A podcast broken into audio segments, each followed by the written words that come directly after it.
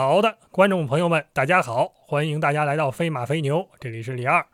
我们在上一讲里面已经讲到了，呃，在大概是啊，在城里的居民，古人是怎么居住的啊，包括这个里坊制啊、坊式制啊，还有一些基本特点，可以让我们一窥古代的老百姓，尤其是啊，在唐代以前的老百姓在城中居住的状态。那么我们现在呃，又要考虑一个新的问题。上一讲其实我们普及的是这样一个概念。就是对，特别是对城市里的居民来说，你不是想住哪儿就能住哪儿的，你要住在什么位置是政府统一规划的。那么下面的一个问题呢，就是我住的位置就算受到一定的限制，可是呢，我住什么样的房子，呃，当然也有限制吧。但是我我总有一部分是可以我自己选择的吧。我买什么样的房子啊，或者说我买房子应该有一个什么样的逻辑。啊，那么这一讲呢，还是请曲老师跟我们分享一下，就是古人买房子的这些事，或者说他建房子大概是一个怎样的呃建法或者买法啊，请曲老师给我们介绍一下吧。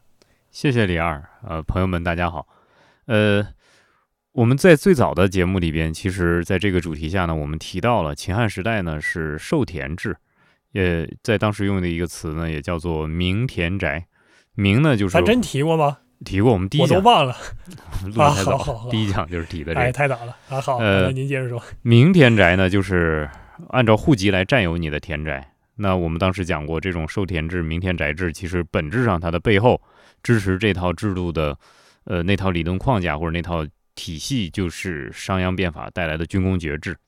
由于你立功，所以你可以在社会上有一个身份，因为你有了身份，所以你有了户籍，因为你有了户籍，所以你有了财产，你的财产是政府给你的，就是这套逻辑。那我们看到了，呃，从上到列侯，然后最低到像是囚徒、像刑徒这样的人，其实他们大概，呃，隐官这样的人，他们多多少少都有自己的房产，但是呢，房产和田宅授予之后呢，不代表你不能买卖。这样的材料其实也有非常多的记载，对吧？我们之前提到了像什么“颍川红农不可问”这种话，那都是因为这个豪强兼并土地所以出现的。呃，其实，在那个时候，我们也多多少少提到了，就是萧何买田宅的故事。呃，萧何呢，呃，买过，其实是 买过两次，对不对？呃呃，这个呃，第一次呢，就是刘邦呢，在晚年他最后一次出去打仗。最后一次出去打仗，就是刘邦已经呃，就是生命走到终结了。但是呢，对他这次就先骂了一波大夫，对，强驱病体，强驱病体出去打仗，出去打仗。然后以前呢，他其实这个人呢，在精气神集中的时候，其实很多事儿他不在意。但是这个精气神衰弱的时候，他就有些有些那个紧张的地方，你就不知道他怎么在这个点上就特别紧张，他就特别紧张。哎，哎也不能这么说，反正就是。就是总有那么一些反常的地方，他就觉得萧何呢现在需要这个惦记惦记了。但是我们其实因为功臣都让他杀的差不多了那他该煮的都煮了，对吧？做肉酱都做完肉 酱了，人家剩下个文官了。然后当时大列群臣，对吧？前面那些这个异姓诸侯王他都没说，然后先说的是公狗萧何啊，现在真是到了这个狡兔死走狗烹的时候了啊，都在这儿等着呢。反正就是到了萧何这儿呢，就是他打仗的时候呢，老派使者回长安。非常 问问萧何在干什么啊？就是丞相在干什么呀？呃，萧何一讲说，我在这努力工作呀。说这个皇帝在军中受罪，我在后方安抚百姓，保证做好后勤工作，一点不敢松懈。呃，跟原来刘邦跟项羽打仗那个时候，萧何做的事儿一样。这么一来呢，看看起来不错，但是有个宾客就跟萧何讲：“你这话就纯粹是，纯粹是没有，纯粹没有说到这个刘邦的心眼里去，对吧？”那刘邦以前怎么不这么惦记你啊？他怎么现在就惦记你了？那说你要族灭了，什么原因？说你现在还努力工作，你凭啥努力工作了？你这位置最高，功劳最大，你还努力工作？你做的好了，还有什么赏赐你的？不赏赐你，你心里又又埋怨是吧？那怎么办？最后这个，呃，宾客就跟萧何讲说：“你，你你现在搞得在关中弄得很有人望，老百姓都喜欢你，都支持你。那将来这个刘邦再回来，他。”能接受吗？萧何这是非常聪明的人，因为我们前面也提到了，萧何在秦就做这个呃泗水郡的这个官吏了，是吧？他其实是一个公务员，哎，老公务员，在秦国的时候，其实都属于是上级领导来检查，都觉得哎，萧何太优秀了，应该把他推荐到咸阳去做官。萧何不去，不去，不想去。也不想离开本乡本土，是吧？那这这么、呃这个是历经两朝的一个老臣了，他怎么可能不知道我该以什么样的身份来自持呢？于是马上就开始在关中欺压百姓，强买田宅。这我想他一定是用了很多不法手段，是吧？那从这个哎故事我们就能看到，他其实是土地是可以买的，住宅是可以买的，对吧？买下来之后，这嗯刘邦凯旋了，老百姓拦路告状说：“哎呀，萧何这人真不地道啊！他强买我们的田宅，价值数千万。”但刘邦很高兴，对吧？这太好了，是是有贪心的，这事儿其实好是吧？对不对？他这个哎，没没想大的事儿，他就想这些这个家里头这点事儿，这算什么呀？把萧何叫过来说：“你去跟老百姓道歉。”哎，萧何这这也是老糊涂了，是吧？就是看到自己前面自污的计谋得逞了，有点得意忘形。他借机跟刘邦讲啊，说：“哎，咱们长安周边土地是很狭窄，其实也不狭窄，这大家只要到关中平原走一走，就发现长安周边其实特别大，对吧？你看过《白鹿原》，你就知道哎那那就是很大一片平原。说土地狭窄，那老百姓呢，呃，没有耕种的土地了，要不然把陛下的上林苑贡献出来，让老百姓进去开垦一下。”这就有点得意忘形了，对吧？那呃皇帝刚对你放松警惕，你这么一说，刘邦想，你这不是又要卖人情嘛？对不对？所以呢，哎就把萧何下狱锁了起来。当然，我们现在看刘邦跟萧何的年龄可能是比较接近，就是差也不会差太多，对吧？因为这个刘邦这个做了，呃，估就是就是驾崩之前，是不是跟吕后讲说这萧规曹随这种事儿，萧何完了是谁？这是这个曹参完了是谁？就是排完三代，剩下的你也别管。他跟吕后的年纪肯定差很多，但是跟萧何的年纪一定不差太多，所以说他也就能看出选三任丞相的事儿。这三任丞相应该是有个年龄差，萧何、曹参，然后到下面这个王陵，他们可能有个年龄差。那更年轻的肯定就是陈平、周勃这些人。然后，呃，刘邦是觉得这个老兄弟呢，其实这得偶尔得这个敲打敲打，提醒提醒。所以呢，后来这把萧萧何就放出来了啊，意思一下就放出来了。放出来之后呢，萧何嗯这个很有特点的是，他再买田宅，他专买破烂地方。而且长安城周边肯定有一些犄角旮旯儿、什么山沟儿什么，就买这种地方。呃，他自己家房子要是呃破了，他也不修，或者说那个不是修的很气派，你毕竟是丞相，但是他不修很气派。他理由很简单，他说如果后代子孙如果很贤能呢，就会效法我的节俭；如果不贤能呢，我家的田土呢也不至于被有权势的人剥夺了去，因为反正买的都是破烂地方嘛，对不对？这是大智慧。我想呢，这种简单的道理其记得那实胜过，个，嗯呃我还记得在这个呃史籍里面是是讲了这个刘邦把萧何放出来的时候怎么讲话的啊，就是、嗯就是给这个萧何还道个歉，对吧？这个啊我为啥不开眼把您老人给抓进去了呢？主要是要让大家显示一下，对吧？我是像桀纣一样的君主啊，但是您像比干关龙逢一样，对吧？您您是好大臣，我是坏君主啊，所以我我应该给你道歉。您琢磨萧何这时候心里会怎么想，对吧？这个刘邦这个酸气隔着两千多年了，对吧？从这个史记中扑面而出啊，萧何之后，这明显是学聪明了。想起来那个呃，楚国那个令尹孙叔敖，他不也是这样吗？也是这样，就是他对他死的时候本来很节俭，死的时候呢就跟自己的儿子讲，你你就不要管皇这个这个楚王要任何东西。对等到后来是呃他儿子都沦落到打鱼那个地步了，对对然后幽梦这个这个入了古籍列传的人啊、嗯看到了，看到之后呢，去把自己扮演成孙叔敖，然后去对对对，劝谏这个楚王，对吧？楚王一看孙叔敖成这样了，然后他就讲说儿子不行，对吧？吃吃不上饭什么乱七八糟的。最后呢，问你要哪个地，然后选了一个最差的地。对，这个地儿大概就是乱乱坟岗这个等级。为什么要这个地方？没有世豪人会喜欢。对，所以说就就跟那个东北的俗语一样啊，早些年还有那东北俗语说什么有三宝，这这三宝就不是什么物啦草了，是这个丑妻薄地破棉袄。啊，都是能为生，但是不嗯至于为人惦记，这样就行了。这是底线思维啊，就是先先哎先想着我我东西别叫人抢走，这这就是没什么勇气，也不对，属于抢别人家的，也真是不抢别人的，就我这我这破烂儿别就守住就行了。哎，对这个我们的智慧就是一种内向型呃，的智慧，对对，这很奇怪，底线的、嗯退缩的。哎退缩的这不太好。然后我们就本来刚才说的我还挺挺挺挺自豪的是吧？的。你看，对，您说到这儿，我又觉得，哎，这日子过得真没劲。嗯，好吧，我们接着往下讲。啊后面我们我们看到，其实原来我们举两个这个敢要别人土地的人啊，这个西汉 西汉到武皇帝的时候，有一个有一个将军叫灌夫，这个灌夫呢，他原来参加了吴楚七国之乱的平定，呃，在那个时候表现的非常勇猛啊，就是大家都什么时候人不喜欢勇士呢？尤其是这个男性表现的勇猛一点啊，那是非常好的。灌夫不要命啊，然后那个呃，在当朝首屈一指，大家都觉得这是狠角色，呃。司马迁就写这个人说他不喜文学，好任侠，以然诺。这当然是一些呃说出来很好听的理由了。但是嗯下面这句就有点意思，说诸所与交通，无非豪杰大华。就跟他一块玩的人呢，也说不上是什么体面人。呃，豪杰大华就是就是有一些不法手段，然后在社会上的地位嗯还不错啊，就这样的一些人。呃，大侠看，呃，对，大侠，大侠大侠。所以这个灌夫呢，家里就很有钱。你你你经常这样跟这些人交朋友，那你家里的这个财富积累很好。所以他是颍川人，据说他家呢有食客呢，每天就是几百几百人到他家来吃饭，养了这么多人。他家的这个碑池、田园、宗族、宾客横行颍川，所以当地呢编了个顺口溜，叫做“颍水清，冠世宁；颍水浊，冠世浊”。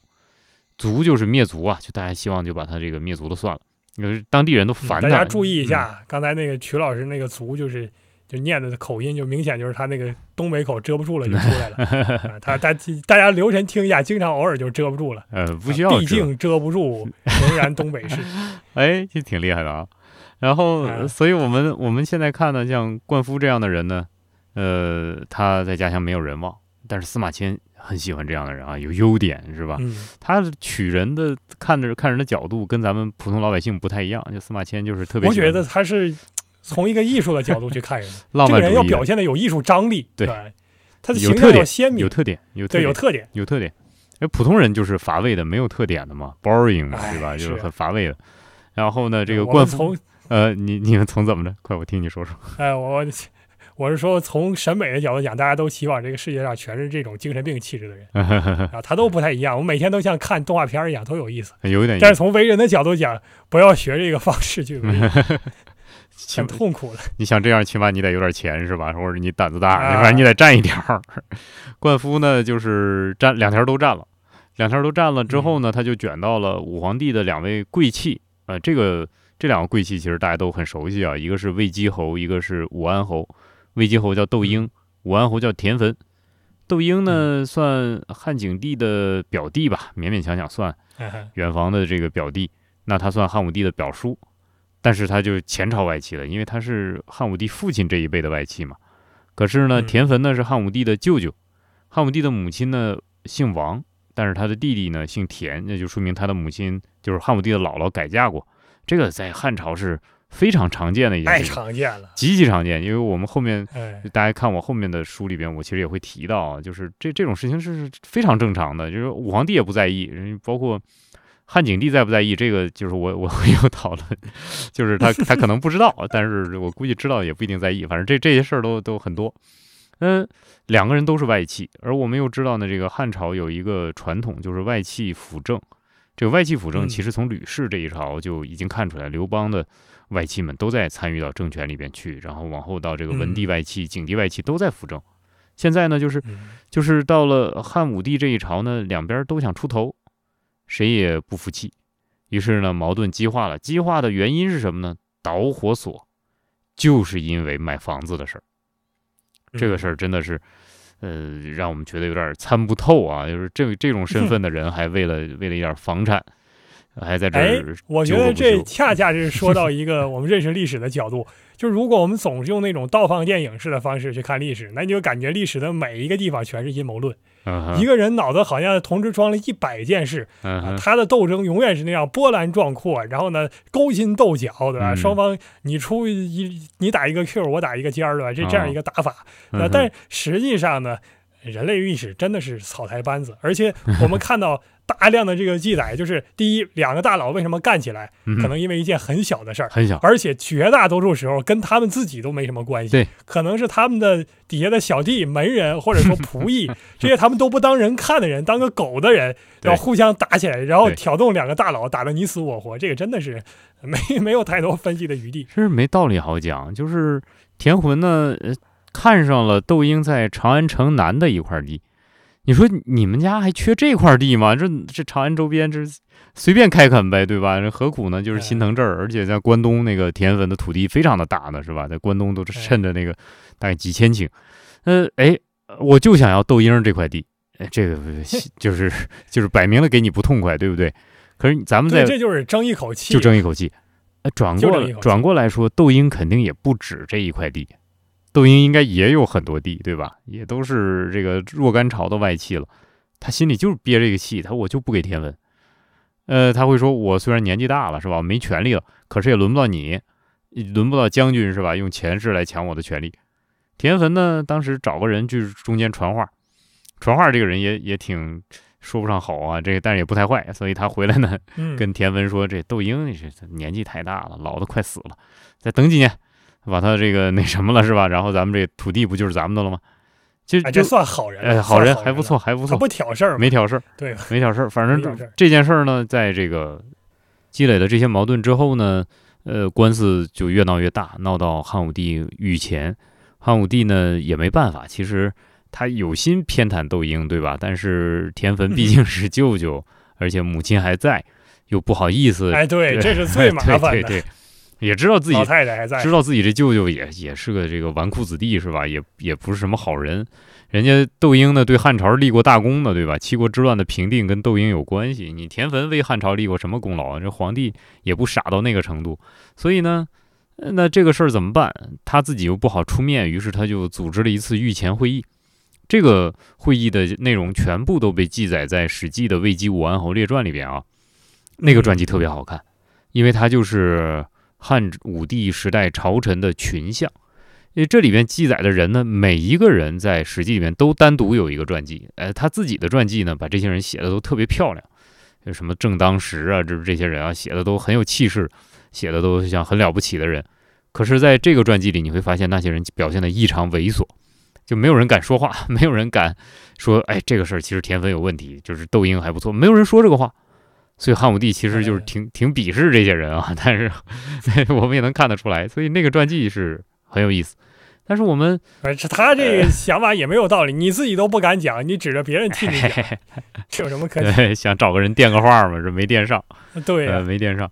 呃，因为我们我看们明朝的呃崇祯皇帝就经常干这个事情，是吧，老这样哈。什么政策他要想要推行的时候，他也不敢，啊。他怕天下人骂他，推出来一个大臣替他讲，讲了之后呢，如果被骂的太狠，比如说这个跟这个清朝所谓跟贱奴对吧，啊哈。跟这个满洲人要要谈和，结果呢，呃，这个本来已经商量好了，事儿捅出去之后挨骂，骂的受不了了，那怎么办？就往外推甩锅了，这事儿不是我决定的，都是都是大臣有问题，砍一大臣。啊啊，堵一下嘴，老干这种事情，这这是我们要注意到的，不要老让这个大佬给骗了。这时候我看是汉武帝还年轻，后来他年纪大了，他就不需要别人替他拿主意了，他自己那主意都啊拿的挺稳的，他是不是挺厉害的？这人，呃也是也也是个天才式人物啊，那学学东西也学得快。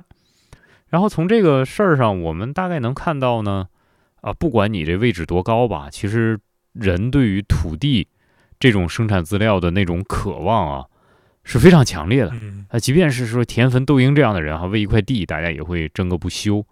然后我们想说，这个土地它作为生产资料，它最主要的产出就是粮食啊。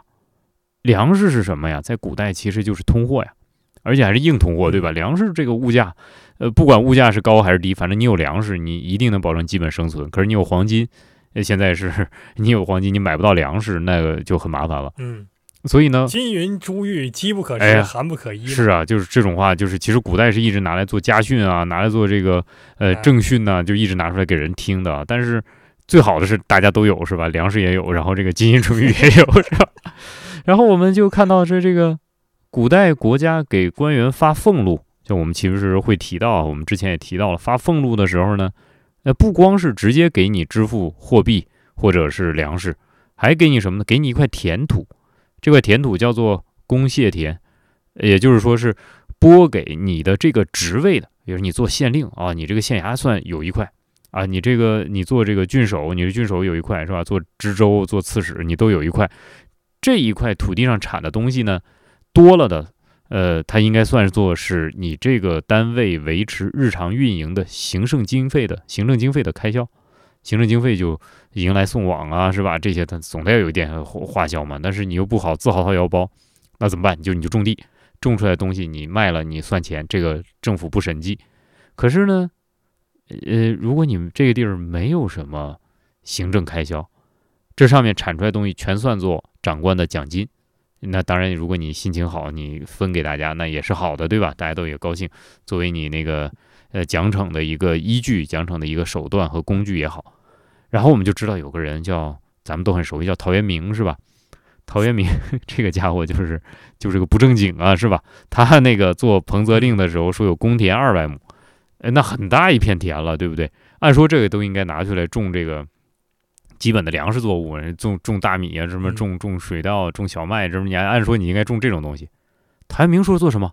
哎呀，种上熟谷吧，就是酿酒的原料啊，是吧？我种上这个，然后这二百亩都可以拿来给我做做酒的这个基本的原料。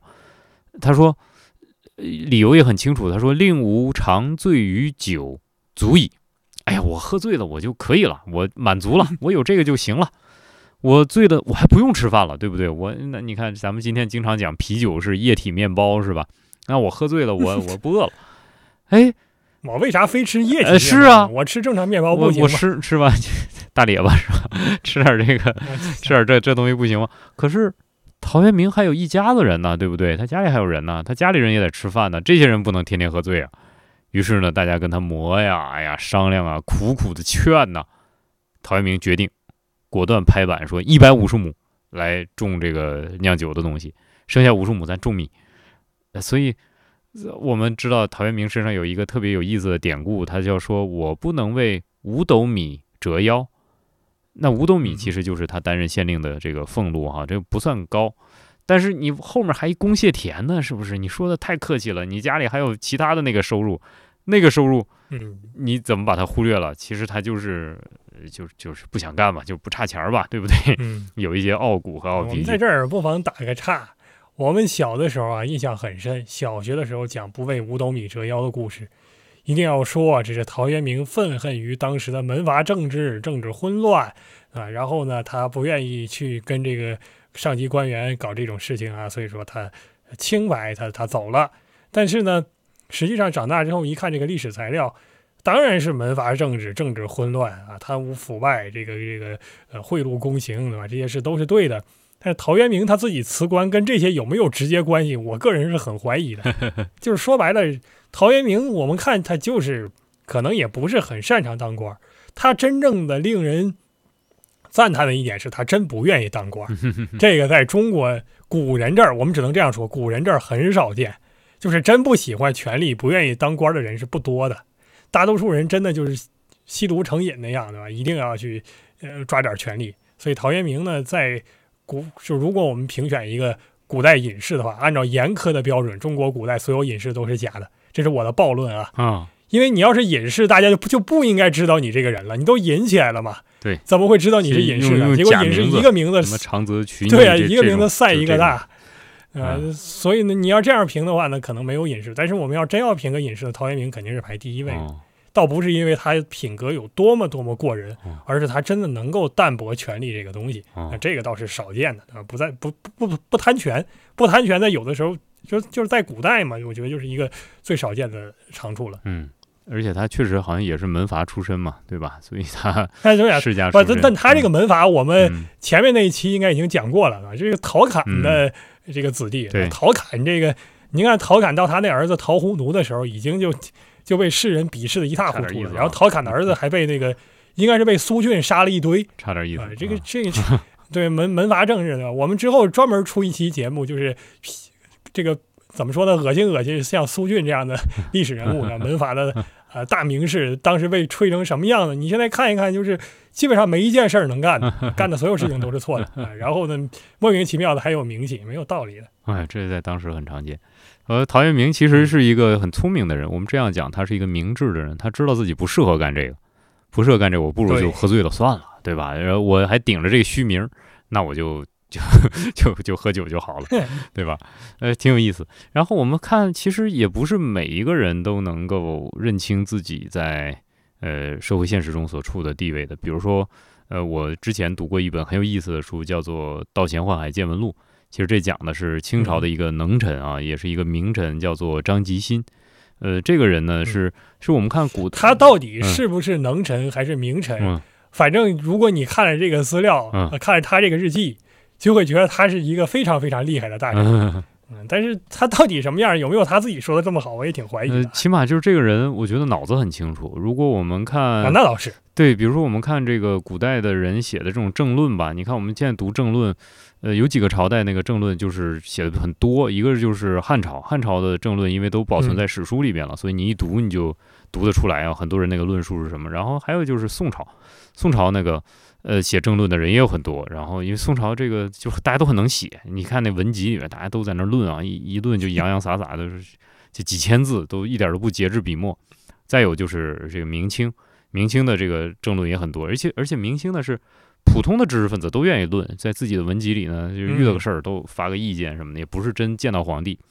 但是我们会看到主要是明代多。明代多您看这个张吉新，这个他之所以能写，那是因为他到晚清了，都到钱了、嗯啊，他敢说一些乱七八糟的话了。嗯您看，搁康熙晚期对吧？嗯到到乾隆的时候，他敢这么写不敢？就能看到，就是在清代的时候呢，嗯、就是大家的论述愿意从理学这个角度出发，从呃啊义理的角度去讲，从道学的角度去讲。我讲一些呃比较宏观的东西啊，我讲一些天理人性，点一些世道人心的哎东西，然后讲，因为是有那个世道人心，所以就应该怎么样。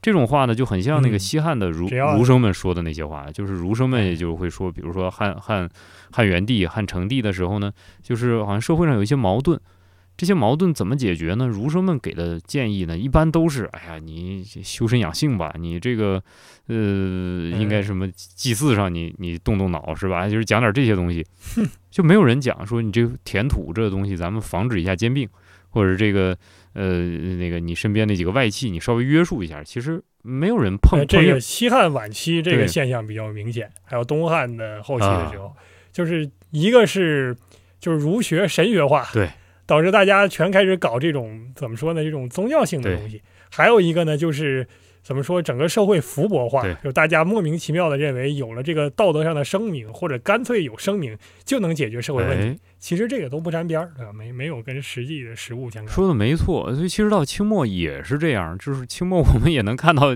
看到那个很多这样的暴论，是吧？就是我们怎么样那个清流啊，是怎么搞，怎么把这个这个国家弄得富强一点。其实大家也也算是集思广益，但是有些人呢，哎你不能说他有问题，就只能说他的那个思路，他局限在一套习惯的呃思维定式里边，他出不来。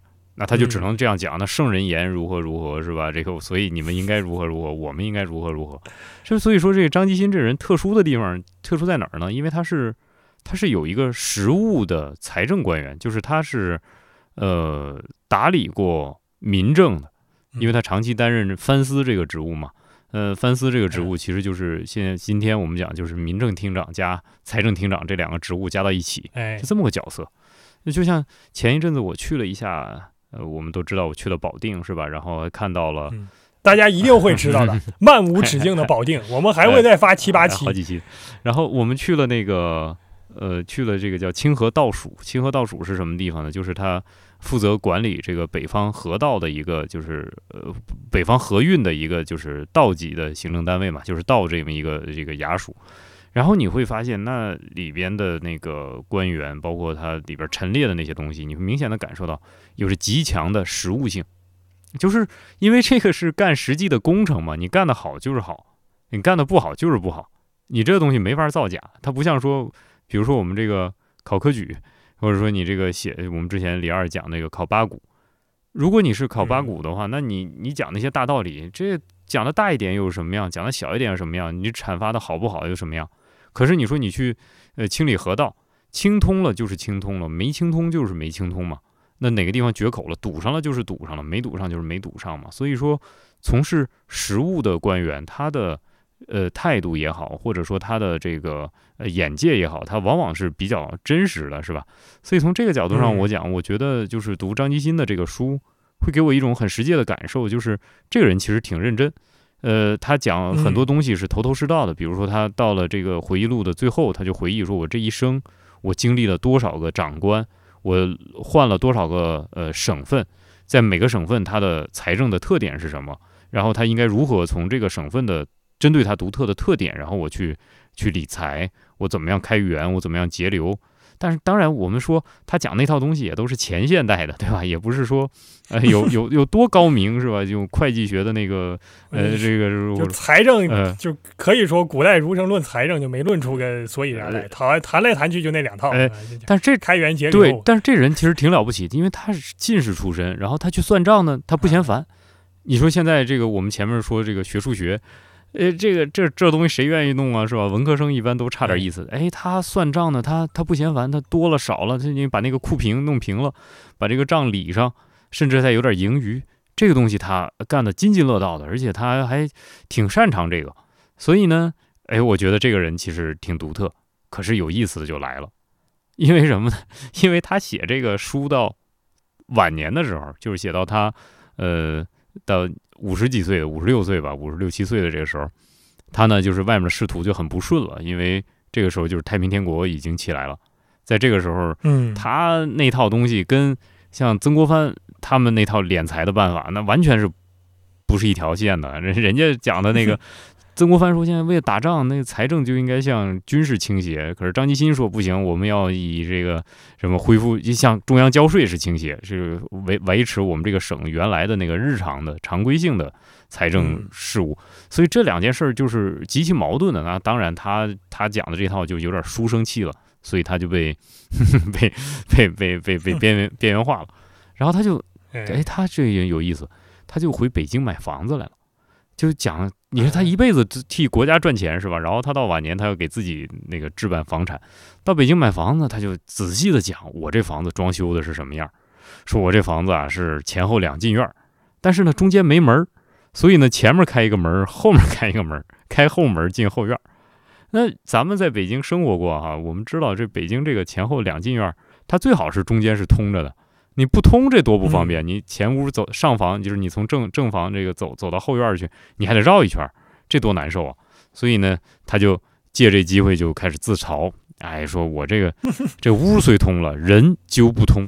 就是说我这屋子虽然我叫我凿个洞，但是我这个仕途就到这儿了，是吧？他就是很酸腐的。呃，但是你看这个人那个精明的劲儿呢，也就在他因为长期理财，他很精明的地方就展示出来了。他不光在城里买房，他还去。北京北边的山区买房，就是出德胜门。就我看这种记载，我就觉得很很快乐，因为德胜门离咱们这学校比较近嘛，所以我就想，是吗？哎，他怎么走出去？德胜门就是二环啊，就是从这儿出去就很近。不不，我这对北京地理全无概念，真是就很近，就是从这儿没出过学校在读书。哎，他就从这儿出去，说到北边买房。那我们现在看呢，他就是应该去去顺义啊，或者是就到这些地方，就是到山里，到山里买房。但但是这个时候就明显表现出来他那种。呃，高高在上的老爷的习气，他就说这乡民都是愚民，哎，都很蠢的，是吧？哎这这这就刘大，哎，对，就那个劲儿，是吧？啊，有有两下子了，然后就觉得他们不行。而且呢，村子里有两个有能力的人，这两个人呢，呃，被当地人呢都尊称为先生，一个叫严先生，还有一个叫郭先生。这这两个在当地叫先生，那我想肯定也是知识分子吧，识文断字的人。在张吉新眼里说，前面这严先生叫上。淳朴，后面这个郭先生叫做四尖刻，就一个傻一个一个刁，把这两个人 描写的就很猥琐。那可是你说，那你有钱老爷，你原来是做这个这么大的官儿，你来到这儿，你做点啥了呢？他去买人家的宅院去，先把当地人先骂一番，骂一番，然后他算了一下账，说这个房子，哎呀，这块土地也没什么产业。就是也就是种点果树，现在这北京北边也就种点果树，对不对？没什么产业。他说我要是出两千七百斤，我想就是两千七百两白银是吧？买下来他觉得不太划算。但是呢，他还必须要买。他说为什么要买呢？他说因为因为这个地方啊，它毕竟是离北京近，而且它还是山区。说以后呢，这北京城里边要是我的子孙多了，屋子房子里住不下了，他们到这儿来呃住也是好的。特别是呢，哎哎，这这就算别墅是不是？人家早早的给自己盘算外面买个别墅。特别还说说境不通车，民贫地瘠，不足起呃于祀之心。